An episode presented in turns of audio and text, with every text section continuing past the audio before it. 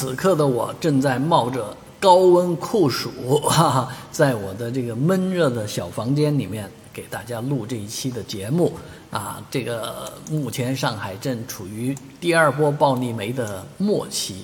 啊，今天到底下不下雨？目前还看不出来。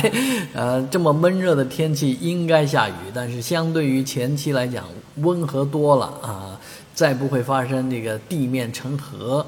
啊，需要在地下车库抗洪的这样的事情了，啊，但是这样的暴力没过去之后呢，清凉感并没有来到，我们无缝切换成了闷热梅的模式。上海的天气会由于副热带高压的作用，啊，起到这个呃高温啊，整个全国实际上新一轮的高温也在出现当中。啊，走到哪儿哪儿也不会凉快啊，真的太可怕了，啊，就这样的天气来讲的话呢，这个相对湿度会从七十到百百分之九十五，这个相对的这个温度来讲呢，啊，最高会到三十，啊，最低在二十五度左右，又热又闷，在家里面有这样的感觉的话呢，建议开启空调的。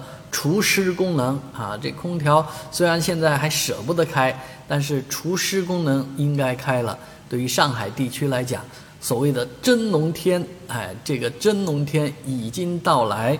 在这样的天气里面啊，这样的日子过着，确实是非常的郁闷啊，非常的烦闷。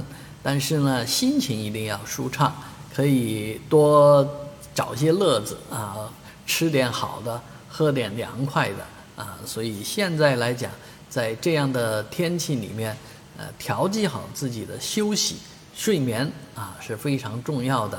啊，该开空调也把空调开启吧。